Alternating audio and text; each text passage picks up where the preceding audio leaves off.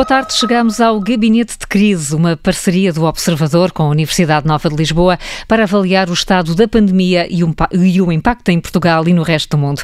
Todas as semanas temos a análise da professora da Escola Nacional de Saúde Pública, Sónia Dias. Muito boa tarde, Sónia. Olá, boa tarde, Carla. E também a análise do professor de Economia da Universidade Nova de Lisboa, Pedro Pita Barros. Boa tarde, Pedro. É, boa tarde, Carla. E a convidada da segunda parte é a investigadora Helena Soares, da Nova Medical School. Queremos saber se vamos mesmo precisar da vacina para sobreviver à pandemia e em que ponto da investigação estamos afinal. É tema para daqui a pouco. Para já, arrancamos com a ordem de trabalhos desta semana.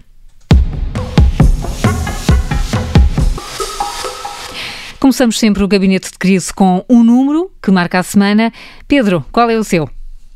O meu número desta semana é o 58, que é o número de páginas que tem o Plano de Saúde para o Outono e Inverno 2020-21. Uh, o plano de saúde para o outono e inverno faz, por exemplo, lembrar as, as coleções de, de, moda de estação. É verdade, uh, um vale bocadinho. Pena, portanto, vale a pena olhar para o, para o, que é que tem o documento para além desse, desse aspecto. Uh, e, e, olhando para o documento, este, nestas 58 páginas temos um documento muito centrado para dentro do Ministério da Saúde. Uh, põe aqui uma interrogação muito forte se seria essa a intenção ou não. Uh, e creio que seria muito importante termos, para além deste plano de, para o outono e inverno, termos algo mais direcionado para o cidadão, para ele saber o que deve fazer em condições normais de vida, em que não, em que não tem Covid, nem tem suspeita de Covid, o que é que deve fazer quando tem suspeita de Covid ou esteve em contacto em alguém com Covid, quem contactar, como contactar, eh, e o que fazer, de facto, se tiver Covid-19, eh, como é que deve organizar a sua vida, eh, como é que deve organizar a ligação com, com, os serviços de saúde, etc. E depois garantir que há respostas, e onde é que essas respostas podem ser encontradas, do Serviço Nacional de Saúde. Isso é que me parece que seria um plano de saúde para outono e inverno, centrado na lógica de como é que o cidadão vai ter que lidar com isto, mais do que um plano de saúde, para como é que o Ministério da Saúde vai ter que lidar com isto. Fica aqui então a sugestão de haver um plano de saúde para outono e inverno, versão cidadão. Hum, portanto, mais, um bocadinho mais do que as 58 páginas deste, deste plano. Sónia Dias, qual é o seu número? O meu número é 30, mas que na verdade corresponde a uma percentagem, 30% da população que em cada país uh, eventualmente iria ser necessário ser vacinada para podermos voltar ao tão falado regresso à normalidade. E quem o afirma é o diretor do Wellcome Trust, uma instituição de investigação de grande renome um, ehm, no, no, Reino Unido. Realça este dado, pois, no sentido em que sabemos que é impossível imunizar num primeiro momento toda a população, até porque provavelmente não haverá numa primeira fase vacinas suficientes para todos, é relevante saber que, segundo este especialista, a solução passa então por vacinar só algumas pessoas uh, em, em, nos vários países e não todas num, num único país. Na linha da frente estaria assim para serem vacinadas as pessoas que pertencem a grupos de risco, como idosos ou doentes, ou doentes crónicos, e as também mais expostas ao risco de contágio, como por exemplo os profissionais do setor saúde e assim assegurar que os vários países e até países, países vizinhos teriam a mesma lógica na vacinação. Um, e a ideia era que se vacinasse estas pessoas em todos os países, poderíamos então reduzir a transmissão, salvar, salvar vidas e iniciar novamente a tal retoma tão ansiada da economia. Isto pode ser uma boa notícia na medida em que já não vai ser preciso necessitar todos, ah, mas o desafio aqui será conseguir que os países estabeleçam uma ordem, uma lógica para esta partilha na distribuição das vacinas uh, e a grande questão é saber se vai, por um lado, haver lugar apenas para nacionalismos na aquisição e na distribuição de vacinas ou se os países vão conseguir, de facto, juntar-se para combater a epidemia. Quando olhamos para a questão da produção da vacina uh, que, que, tem, que temos estado a assistir, com uma correria para ver quem consegue primeiro, poderá não ser de facto um bom sinal do que queremos alcançar.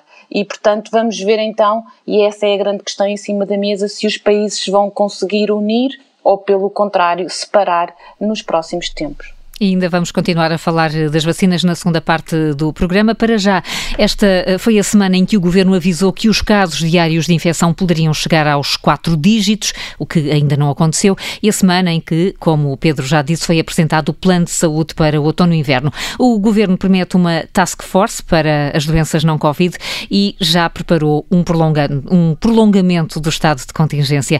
Pedro, vamos então ao barómetro da semana. O governo está a fazer uma gestão de expectativas quando pré-anunciou mil casos de Covid por dia? Eu julgo que claramente sim, que parece muito, eh, muito óbvio que neste momento eh, esse valor poderá ser atingido com alguma facilidade. Eh, devemos, continuamos a ter uma subida dos casos, que curiosamente nesta última semana teve um abrandamento relativamente significativo face ao que tinha sido o crescimento do, da semana anterior e, portanto, cresceu, mas menos, portanto, em média cresceram mais 70 casos por dia face ao que era a semana anterior, em que tinha quase 200 novos casos por dia a mais do que tinha sido há duas semanas atrás, e portanto houve um abrandamento deste crescimento, o que não deixa de ser um bom sinal. Uh, é também provavelmente uma gestão de expectativas, uh, porque durante algum tempo falou-se que estes novos casos estavam agora a aumentar, não seriam tão preocupantes porque era num grupo populacional mais jovem, portanto como, como, nós, com menor gravidade de situações. Uh, no entanto, nós não nos podemos esquecer que os grupos sociais em Portugal não são estancos, não, não temos gerações ou idades que não se cruzam com outras, portanto, mais cedo ou mais tarde se houver um crescimento rápido, todos serão afetados, e com o habitual desfazamento de cerca de duas semanas, começamos já a assistir uh, a um ligeiro aumento do, dos internados e de internados em UCIs, que não é ainda muito significativo, ainda não põe uma pressão muito forte no sistema de saúde, mas começa a lá estar, e portanto, de alguma forma, teríamos que ir vendo com cuidado, e também aqui já houve vários sinais dados pelo Governo de que está atento a isso, e que nos vou já falar, que não interessa só a capacidade de uma região, interessa uh, como é, também como é que o próprio Serviço Nacional de Saúde se articula para fazer passar doentes de uns sítios para os outros consoante as necessidades, etc. Eh, e nós olhamos para um contexto internacional que também vai muito nesse sentido de aumento de casos. E, e, curiosamente, nós no contexto internacional temos não só uma subida do número de novos casos, como algo que ainda não vemos em Portugal, que é um aumento da contestação explícita das medidas de confinamento. Uh, e, e, e, e, às vezes só apenas implícita, mas em alguns casos já vemos contestação mesmo. E vemos aqui que em Portugal tem havido uma capacidade política, e aqui não é só uma capacidade de definir política de saúde, mas de definir uma atitude política em geral, de ir desdramatizando este equilíbrio que já falámos aqui várias vezes de saúde e, e economia, e com isso temos evitado eh, alguma instabilidade social que começamos a assistir noutros países. Agora, é provável que se continuar a subir este número de casos e ultrapassar os mil e não estabilizar e começar novamente a descer, também começa a vir outra vez ao de cima esta tensão entre proteger a saúde com medidas de confinamento e o perigo de, de instabilidade social pela componente económica, pela fragilidade económica, se não se voltar a ter medidas de acompanhamento dessa fragilidade económica, se houver medidas de algum tipo de confinamento ou de limitação de, de movimentação das pessoas. E, portanto, vamos entrar numa nova fase de, entre política de saúde e política económica, um equilíbrio a traçar no, no, nosso país. Hum. E, e, Pedro, nós em Portugal, em muitos aspectos, tem, tem recebido essas tendências exteriores com algum delay, com algum atraso. Essa contestação social que temos visto em alguns países, mesmo aqui ao lado em Espanha, vê sinais de que possa também uh, chegar a Portugal? Não, acho que nós ainda não temos sinais disso e creio que para isso tem contribuído uh, alguma transmissão de, de, vontade política de dizer que o confinamento como o que tivemos em março provavelmente não é novamente realizável. Eu julgo que isto deve ser lido como se não houver nada de muito dramático, não voltaremos a ter aquela situação. Isto é, nas condições de casos que tivemos em março, com o conhecimento que temos hoje, que é mais do que aquele que temos em março, incluindo na parte de clínica de tratamento e de acompanhamento das pessoas, podemos evitar as medidas dramáticas. É evidente que nunca nenhum governante poderá dizer que nunca se atingirá uma situação suficientemente dramática em que não seja necessário uh, alguns fechos. No entanto, eu creio que cada vez mais a mensagem é, se for preciso, será uh, em parcelares. Curiosamente, nós tivemos o fecho na zona de Lisboa das 19 freguesias, ou um confinamento, um mini confinamento das 19 freguesias há alguns tempos, que não gerou nenhuma instabilidade social, pelo menos não ao nível daquilo que estamos a ver agora em Madrid, em que há bairros bastante maiores, é verdade, mas bairros inteiros que estão a, que estão a ser fechados com grande contestação das pessoas afetadas. Eu creio que aqui em Portugal, mesmo assim, temos mais preocupação na população que está a evitar alguma dessa instabilidade. Hum. Sónia, e hum, que análise é que, é que faz eh, desta semana?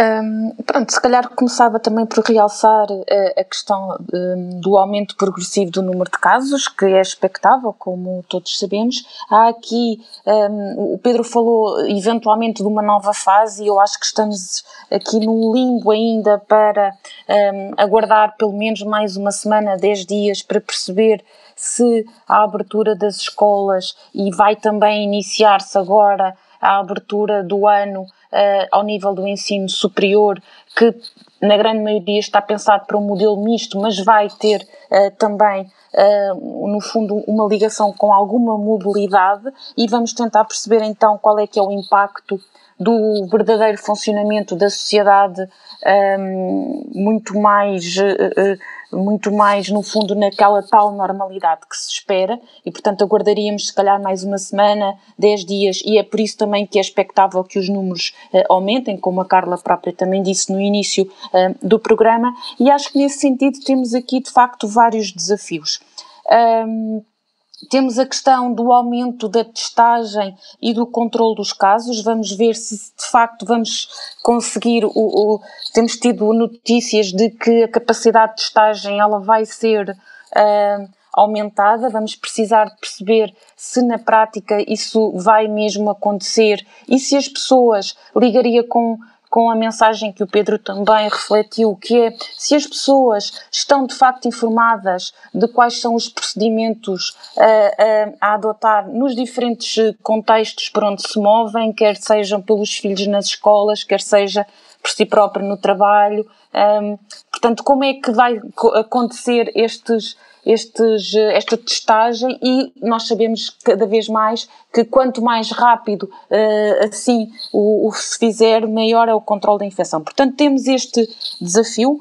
Por outro lado, uh, e ligando até também com a questão do plano uh, que foi apresentado, um, referiu-se aqui a questão e a necessidade de um plano para os cidadãos. Eu, eu reforçaria também o plano para as várias instituições e como é que os vários setores se vão, no fundo, articular e nós, nós aprendemos que esta articulação entre os vários setores quer das, das várias dimensões governativas, social, saúde, um, etc., mas também depois a ligação com instituições de apoio, a, a própria sociedade civil, a academia, nós aprendemos que é na agregação de todas estas respostas que provavelmente está uma força muito mais poderosa para combater a epidemia, como é que nos vamos articular nesta, nesta possibilidade?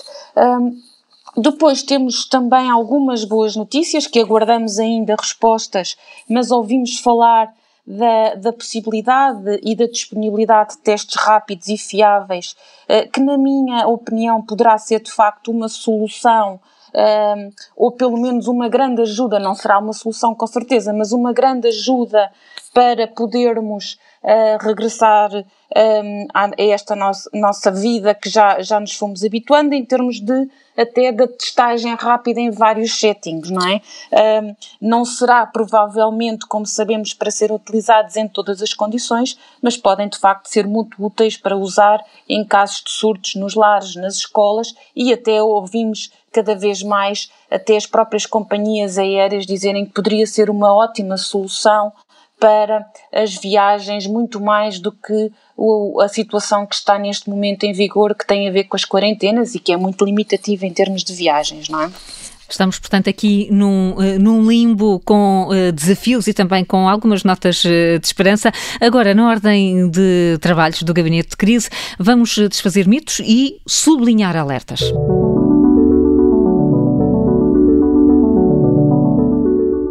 E nestes casos é bom e importante ouvir os especialistas. Sónia, as faixas etárias mais novas estão a ser as mais atingidas, mas quer deixar o alerta e isso não é razão para ficarmos menos preocupados. Sim, exatamente. Vai no sentido daquilo que também já sabemos, mas ainda esta semana a própria OMS e o próprio ECDC uh, eh, europeu voltam a frisar que devemos estar muito alerta com esta ideia de que, apesar de ter havido esta mudança de perfil dos infectados um, e que tendencialmente são sempre casos mais ligeiros ou assintomáticos, uh, como até o próprio Pedro foi referindo, que o aumento progressivo do número de casos positivos vai, com toda a certeza, também resultar num aumento do número de internamentos, até porque também sabemos que há alguns casos que mesmo de idades mais jovens que acabam por, no fundo, ter um desenvolvimento mais sério.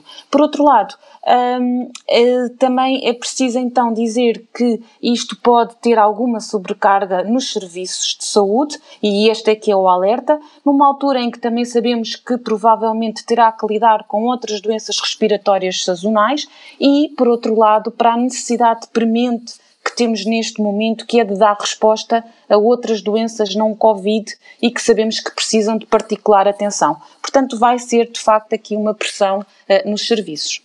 O alerta do Pedro vai uh, esta semana para os lares. Sim, desde vou retomar o tema dos lares, porque aqui nós sabemos que existe uma grande importância em continuar a acompanhar a situação nos lares, mas não devemos levar isso a um isolamento extremo dos residentes nessas estruturas. Uh, sabemos também que a perda de contacto da, dos residentes com familiares pode só por si também uh, originar uma sensação de abandono que leva ela própria a situações de morte prematura, uh, por falta de vontade de viver, por, por as pessoas uh, desligarem-se da, da, da, vida, etc. E nós sabemos que se há lá os consultos, também devemos reconhecer que há muitos outros, provavelmente a maioria neste momento, que têm conseguido evitar esses surtos. E, na verdade, todos eles têm feito um esforço enorme para responder aos problemas que estão criados pela Covid-19. Aqui o alerta é não deixar que a resposta à Covid-19 nos leve a esquecer outras dimensões que são também elas relevantes para a própria vida e para a própria longevidade e qualidade de vida dos residentes nestas estruturas. E, portanto, ter uma lógica de dar liberdade de escolha do modelo a seguir dentro das regras gerais e a utilização de equipas rápidas de intervenção, se houver motivos para isso, que é algo que está previsto no plano outono e inverno, eh, poderá ser importante. E, portanto, aqui o alerta é eh, deixar que os próprios lares tenham a capacidade de ir equilibrando respostas de maneira a assegurar a melhor situação possível para os seus residentes. Aqui está, que a proteção uh, com os mais velhos não agrava a solidão e que não sejam os mais novos a levar um aumento da pressão nos serviços de saúde. Regressamos já a seguir com notas de esperança e também com a investigadora Helena Soares. Até já.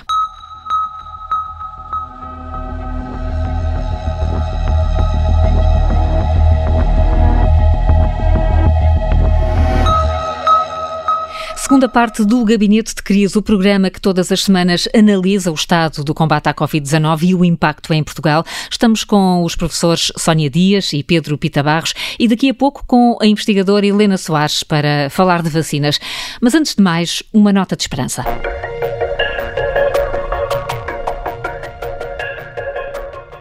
A ideia é não relaxar, mas há dados todos os dias que apontam para alguma confiança. Eh, qual é, Pedro Pita Barros, a nota que quer destacar?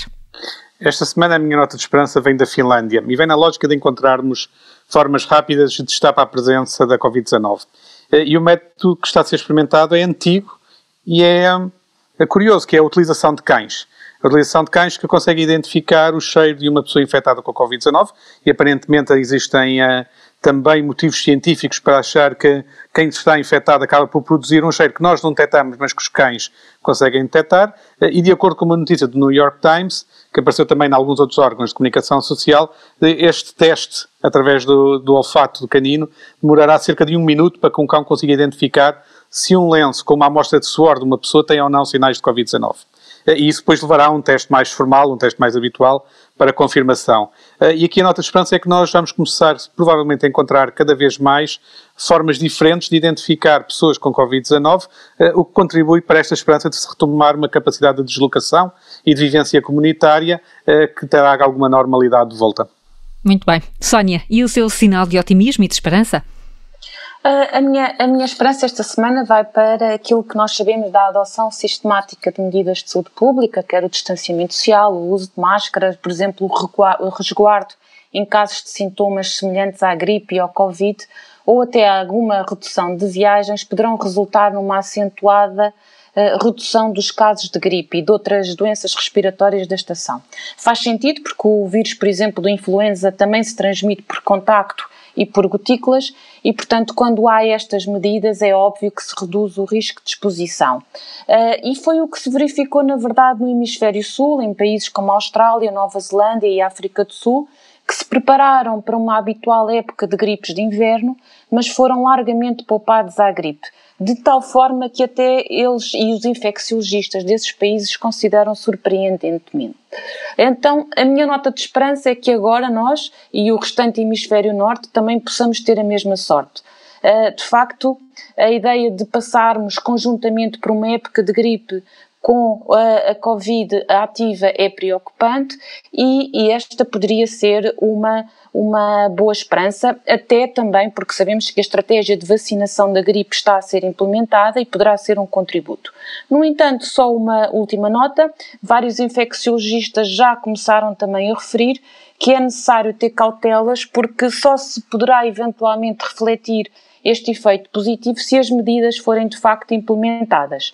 E assim até terminaria dizendo que se temos que pagar um preço caro por todas estas medidas, elas ao serem relevantes também para diminuir eventualmente um, Uh, os, os, casos de gripe, poderá ser eventualmente uma desejada motivação que tanto precisamos para continuarmos a adotar estas medidas, que já, já estamos bastante cansados delas, enquanto aguardamos, aguardamos, no fundo, por uma vacina que ansiamos e que agora vamos então discutir no resto do, do programa. E vamos já, vamos já convocar a convidada desta semana. Helena Soares é investigadora na nova Medical School, dedica-se ao estudo do sistema imunitário e, claro, que este novo coronavírus se tornou também no mais recente desafio. Helena Soares, boa tarde, bem-vinda. Muito boa tarde. Ora, já ouviu e já foi feito esse, já foi dado esse pontapé de saída, estamos todos à espera de uma vacina segura e eficaz. A pergunta é, vai ser essa a solução que nos vai permitir voltar à nossa vida de antigamente? Vai contribuir certamente para voltarmos ao normal, Portanto, neste momento há várias vacinas, mais de 200, 200 candidatos a vacinas a ser testados, nove dos quais estão na fase 3, que é a última fase uh, de estudo antes de serem provados. Portanto, há uma esperança ou há uma perspectiva para que, num tempo relativamente breve, haja uma vacina, e a vacina, sem dúvida, é uma arma essencial, ou poderá ser predominante para o controle da, da pandemia. Eh, Helena, mas vamos poder, com a vacina, vamos poder deixar a máscara em casa e dar beijinhos mais à vontade? É isso que vai poder acontecer? E, eventualmente sim, mas é provável que seja uma transição mais uh, lenta, ou hum. seja, temos que pensar que estamos perante uma situação nova. Nós, quando vacinamos, uh, nos dá lá um calendário de vacinação, são as crianças, uma determinada idade, uh, em alguns países, e, portanto, as doses estão controladas para um, uma determinada porcentagem da população. Para este caso, com a pandemia mundial, vamos ter que vacinar toda a população mundial. Se bem que há vários candidatos, a parte positiva é que há muitos candidatos, há muitos candidatos diferentes, uh, a ser desenvolvidos por diferentes países, mas seria difícil que houvesse no momento zero vacina para todas as pessoas. Portanto, é, é, provável que haja um período em que a vacinação seja acompanhada das medidas de usar máscara, de um certo distanciamento social. E só mais tarde uh, é que, ou no segundo tempo, é que será a vacina. Uh, o passo-chave e que voltemos Universal. a dar beijinhos a todos e voltemos a reunirmos e uh, sim. Mas eu prevejo que um primeiro passo coexista com as medidas que agora até estão a ser eficientes, de mais de contenção uh, social, de distanciamento e de uso de máscara. Uh, porque essa ideia é importante e de resto a Sónia já, já frisou no, no início do programa. Sabemos que vai ser impossível, até por isso que está a dizer, que vai haver uma, uma vacinação em massa, não vai chegar para toda a gente. A questão é que nível de proteção é que a comunidade terá então de uma forma mais genérica? Não sei bem se percebi, portanto, um, não tendo vacinas para todos, uh, vamos, vamos ter imunidade uh, de grupo ao mesmo tempo? Eu gosto, eu sou imunologista e como tal, para mim, o conceito e para os meus colegas de imunidade de grupo faz sentido somente no, no contexto do, de uma vacina. Um, a imunidade de grupo adquirida por via natural de, uh, tem um preço social e, e, económico que talvez não seja, não deverá ser o nosso objetivo, não, não deverá ser o objetivo a, a, que a população atinja a imunidade de grupo a, por via natural. A não ser que estejamos preparados para ter elevadas taxas de, de mortalidade. Portanto, uh, eu percebo a atração pela palavra imunidade de grupo, porque é um, é um, é um conceito que acho que é muito atraente, mas que deve ser restrito à, à parte da vacina. Deve estar subjacente a uma vacina que realmente irá conferir imunidade de grupo, como todas as vacinas que conferem. Portanto, e eu acho que numa primeira opção... fase pode haver uma mais contingência social. Portanto, a pandemia neste momento está a ser relativamente controlada comparativamente ao início e de país para país. Há países que estão a ser mais eficazes que outros. Somente com uh, medidas de contenção social. Portanto, uh, a opção uh, de uh, atingir uma imunidade de grupo através da infecção levanta questões éticas uh, que vão muito para além das questões científicas, não é? Porque, uh... e, e, portanto, aquela, aquela opção sueca, que é apontada como o exemplo de quem tentou de alguma forma ir contra a corrente aos outros países, não lhe agrada? Coloca-lhe essas, essas questões éticas? Eu não tenho. Eu, eu acho que o caso sueco tem sido usado como exemplo talvez não completamente ou partes, ou seja, cada pessoa utiliza partes do exemplo sueco para uh, ilustrar um ponto. Os suecos realmente eles fecharam as escolas de março a junho. Portanto, houve medidas de contingência, as escolas foram todas fechadas. Há medidas também, temos que pensar que diferentes populações e diferentes densidades populacionais exigem medidas de distanciamento social maiores ou menores, não é? Se um país é, é fracamente uh, povoado, talvez o, uh, distanciamento social uh, imposto haja menor necessidade, não é? Ou com um país em que as relações sociais já exigem uma certa distância por, cultural, uh, talvez também faça menos sentido. E não nos podemos esquecer que a Suécia teve uma grande mortalidade, não é? é comparativamente com Portugal, tem uma população equivalente, mas teve, assim, que vezes mais mortos. Portanto, mas também eu acho que é errado dizer que a Suécia não teve nenhuma, uh, não, não, tomou nenhumas medidas. Eles tomaram algumas medidas e cada país tomou medidas diferentes. Portanto, a Suécia fez um, optou por condicionantes talvez também sociais e culturais, uh, por uma contingência talvez mais leve, ou uma contingência que só agora os países estão a, a exercer mais localizada em vez de ser centralizada mas houve, houve contingência social na mesma. Hum. Portanto, é, é necessário ter em, em conta essa, essa nuance. Ah, isso, e isso, tem que ser analisado de país para país e isso, isso deve ser Isso deve ser ressalvado também. Uh, Helena Soares, há uma questão que, que tem sido muito debatida, que é a questão da confiança. Podemos confiar numa vacina criada em tão pouco tempo, quando ainda não há vacina para a SIDA, não há vacina para a malária, porquê que esta será diferente? Porquê que nesta poderemos confiar? Assim, cada agente infeccioso apresenta os seus próprios desafios. E eu percebo, ou seja, não sei se será muito um, justo, ou pelo menos cientificamente, comparar diferentes vírus, uh, porque o HIV, então, que tem uh, estratégias de, de, escape muito sofisticadas, uh, com outros vírus, como o SARS-CoV-2, que é suposto ser mais constante a nível, a nível genético. Realmente o processo da, da vacina uh, foi acelerado, mas temos que perceber que foi acelerado em muitos passos burocráticos e foi também acelerado pela ausência daqueles espaços nas quais se averigua o rendimento, ou seja, sempre que as vacinas são avaliadas em três passos, em três fases, e em cada uma delas a, a companhia que está um, a propor a vacina avalia se o resultado obtido vale ou não em termos económicos também, é? em termos científicos, mas também em termos económicos. E isso exige uma certa reflexão e há um certo abrandamento em cada uma dessas transições. Neste caso, as companhias avançaram uh, para o eventual prejuízo, ou seja, se chegar ao fim e não compensar, vão perder o dinheiro. Houve uma aceleração nesse ponto e houve uma aceleração também uh, em algumas partes burocráticas de regulamentação.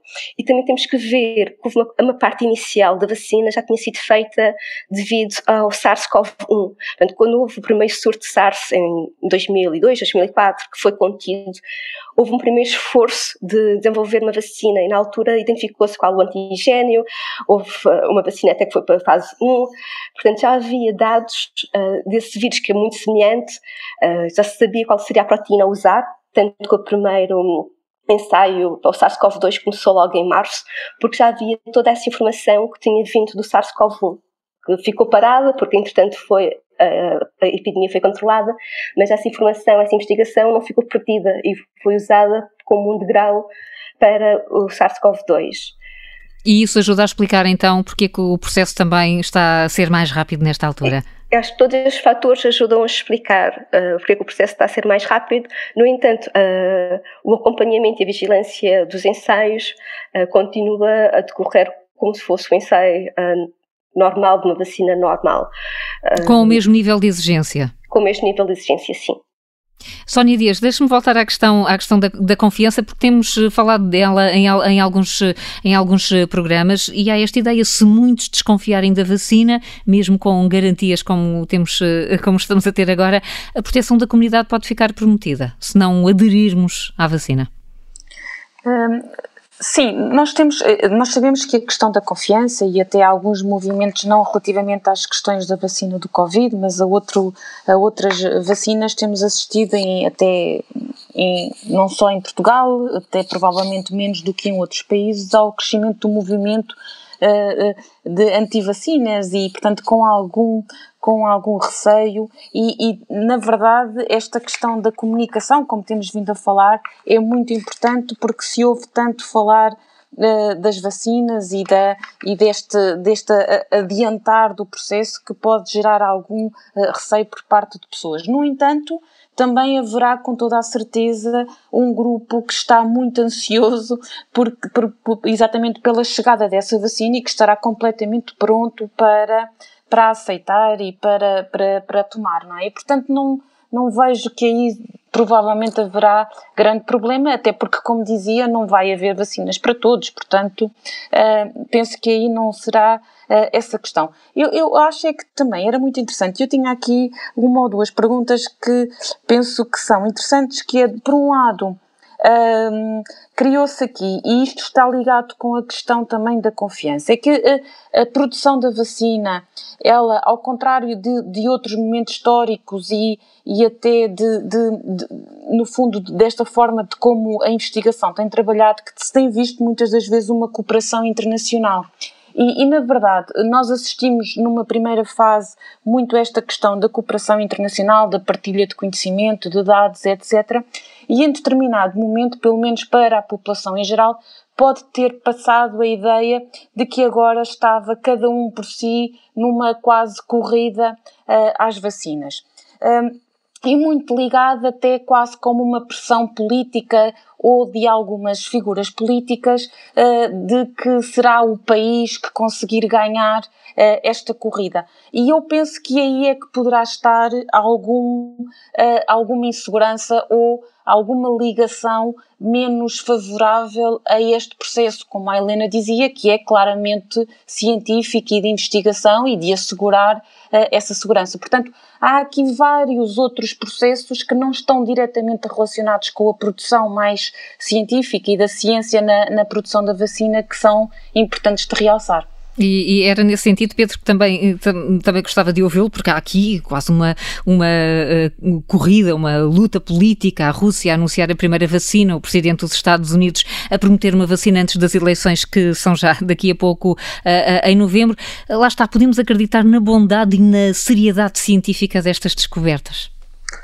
acho que temos que acreditar na bondade científica do, dos cientistas e das, e das entidades que têm que fazer a aprovação da, da, das vacinas. Aliás, é interessante pensar que, em relação à vacina russa, foi logo levantado uma série de perguntas sobre os aspectos técnicos de, que levaram à vacina que, que, ainda não, que eu, tanto quanto consegui perceber, ainda não receberam total resposta da, da parte da, de, das entidades russas. Então nós vamos ter aqui claramente um crivo que vai ser científico, eu espero que domine, e vai haver um aspecto económico. Agora, há um outro plano extremamente importante que é a capacidade depois de levar as pessoas a vacinarem-se de facto.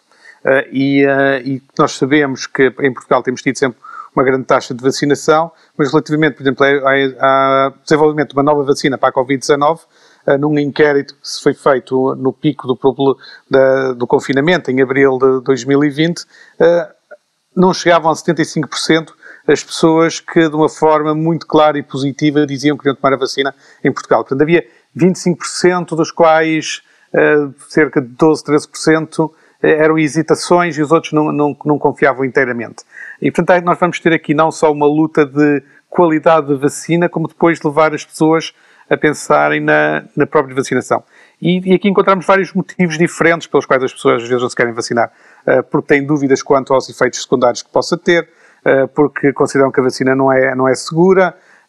Algumas pessoas, se calhar, acham que a doença não é suficientemente grave para, para deverem ter uma vacina, nomeadamente se estiverem num grupos etários que têm sido repetidamente dito que não, não são muito afetados. Portanto, nós vamos ter que fazer aqui também um trabalho importante de como lidar com a hesitação e não é só, não vai ser só o crivo científico a, a, a ser passado. Claro que o ruído político à volta da vacina sobre qual é a melhor vacina numa lógica quase geoestratégica de, de cada um dos blocos não ajuda em nada este, este aspecto. Provavelmente será também muito importante perceber se quando chegar a vacina, quando houver uma vacina de facto, se funciona bem o mecanismo que está a ser pensado a nível internacional de fazê-la chegar a todos os países, independentemente da sua capacidade de pagamento, digamos assim. E isso também será um elemento importante da, para criar um momento, eh, uma, de certa forma, uma onda a favor de utilizarmos a, a vacina e com isso começarmos a colocar um, eh, esta pandemia um pouco para trás em termos de das restrições que temos atualmente. Há muitas eh, questões que ainda não estão eh, claras e por isso, eh, Helena Soares, e mesmo como, como, como última pergunta, tomaria a primeira vacina que entrasse no mercado ou o que é que precisava de saber para aceitar receber a vacina para a Covid-19? Eu acho que vou aproveitar um pouco o final do que o Pedro disse. As Nações Unidas têm uma iniciativa que se chama COVAX, que assegura ou que pretende assegurar que 20% da população em todos os países tenha acesso logo à primeira vacina. Eu acho que os cientistas estão de boa fé, estão realmente a esforçar-se e a colaborar.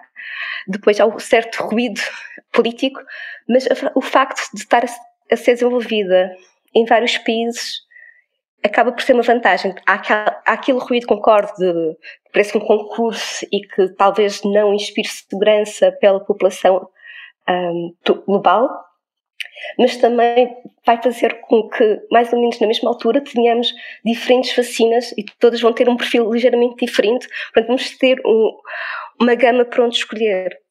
E dito isto, eu acho que a escolha, eventualmente, da, da vacina, a vacina que eu escolheria, vai, vai depender muito, havendo uma variedade da faixa etária uh, e de outros fatores de saúde de, das pessoas. Portanto, eu acho que vai haver vacinas um pouco adaptadas a todos os gostos, o que nem sempre acontece, ou que não acontece neste momento para outras vacinas. Pode ter... Vai haver vacinas que vão ser mais eficazes num grupo etário do que noutros uh, e que serão mais adequadas para um grupo etário, embora possam ser eficazes em todos os grupos etários, não estou a... mas que podem ser predominantemente ou mais valorizadas por serem, uh, estou a pensar nos idosos em particular. Portanto, pode haver uma vacina que seja mais adaptada uh, às crianças. Portanto, neste momento está-se a perspectivar haver uma gama de vacinas a surgir ao mesmo tempo e que cada uma mais adaptada ou mais uh, tailored, mais, mais dirigida, dirigida, mais, mais dirigida a, a, outros grupos. Helena podemos... Soares, nessa altura vamos convidá-la outra vez para vir ao gabinete de crise para tirar mais dúvidas. Muito obrigada por ter estado connosco esta semana. A Sónia Dias e o Pedro Pita Barros vão, como sempre, voltar para a semana à mesma hora. Até lá os dois. E terminamos com o regresso lento dos músicos cujo trabalho foi subitamente interrompido pelo confinamento e que só agora se começam a mostrar ao vivo e com o público. Samuel Lúria tinha um novo álbum pronto para sair em abril, que teve de esperar. Canções do Pós-Guerra acabou por ser o título mais apropriado e uma espécie de premonição destes tempos. Todas as nove músicas ganharam um vídeo, gravado nas ruas de Lisboa, e vemos agora uma cidade vazia, já sem os turistas de outros tempos. Boa tarde e até para a semana. São de tijolo mais burro que eu fino recorte a fingir. É justo que pouco me entendas então. Andei a mentir, nasci pedra, afinal. Não é desdém, é resguardo beirão é só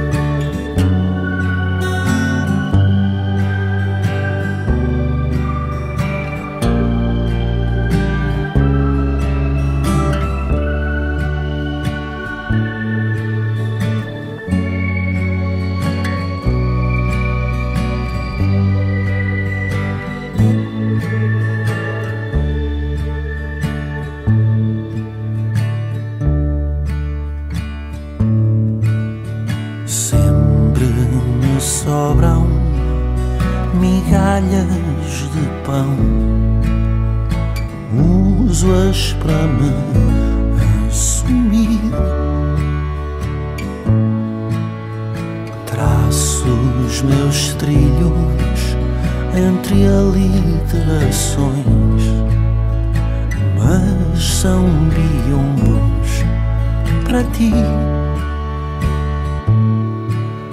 É justo que leves a mal o meu bem. Andei a cifrar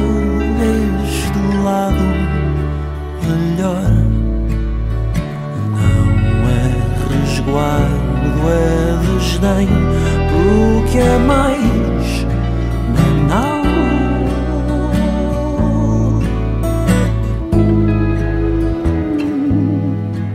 E saber complicar é uma prova de amor, afinal.